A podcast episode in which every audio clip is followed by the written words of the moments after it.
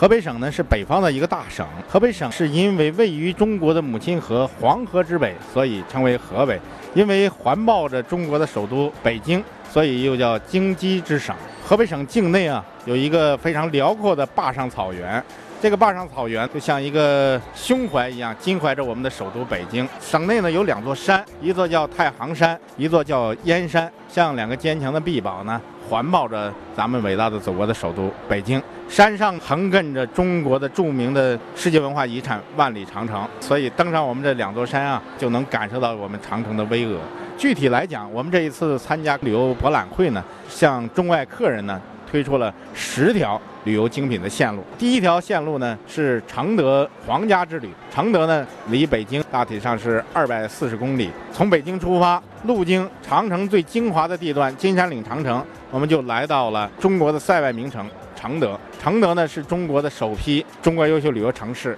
在承德的旅游呢，游客既可以在世界上最大的皇家寺庙群谛听智者的声音，也可以在世界上最大的皇家园林漫步。还可以在世界上最大的皇家猎场纵马驰骋，在承德呢，还可以品尝到许许多多的满蒙的小吃，还可以感受到紫菜风华啊、佛乐等各种大型的演奏活动，应该说是非常丰富的一个旅行。第二条线路就是我们的坝上草原之旅。其实坝上草原呢，在我们的张家口和承德的两个地区，很像云南的香格里拉。我们的坝上草原呢，是琼瑶的作品啊，小燕子和乾隆皇帝啊，就是那个《还珠格格》里面他们相逢的那个地方，也是清朝皇帝啊选择木兰秋险的地方。每年清朝皇帝都要带着他的八旗子弟在这里啊纵马驰骋，砥砺筋骨。我们的这个草原非常的有特点，一个呢是它的地势非常起伏变化，有天苍苍、野茫茫的辽阔，但同时呢也有它的变化，同时呢林和草。相互间隔，林草之间呢由湖水所掩映、所陪衬。每一段林和草之间，随着季节呢不断的发生色彩的变化，应该是美轮美奂，非常的吸引人。可以，除了我们的这个承德的坝上草原之外呢，再有一个就是我们的海滨旅游。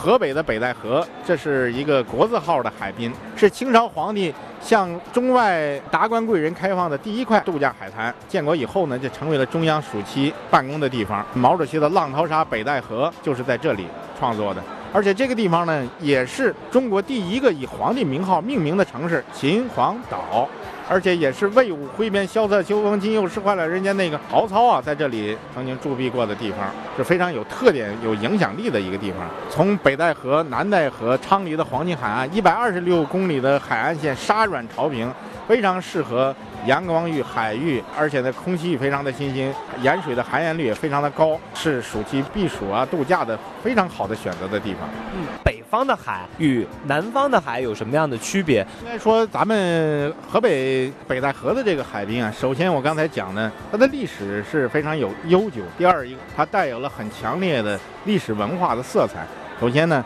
它是清朝皇帝对外开放的这样一个海滨。呃，当时北京的使领馆的那些达官贵人，一到暑期就到这里来度假了。而且它也是一个很重要的社交的场所。张学良和赵四小姐的爱情故事其实也发生在这里。还有一个呢，就是咱们北方的海啊，这尤其是河北省的这一段海滩，我刚才说沙软潮平，这在北方啊是非常难得的这样一块海滩。北戴河这边的海上的项目，其实跟其他地方呢，一般都是海上的游览啊，美的享受，美食的盛宴啊。还有一个白洋淀也是非常值得所推荐的，茫茫荡荡的这个芦苇，千顷万顷的荷花，在荷花上。渔船来回的穿梭，非常的漂亮。白洋淀既是一个华北的明珠，北方的重要的湿地，其实呢，也是一个红色教育的一个很好的基地。燕灵绿的故事就发生在这里，孙犁的荷花恋的文学也托特在这里。红色资源，刚才你提到了红色，其实除了白洋淀这个故事之外，野火春风斗古城、地道战、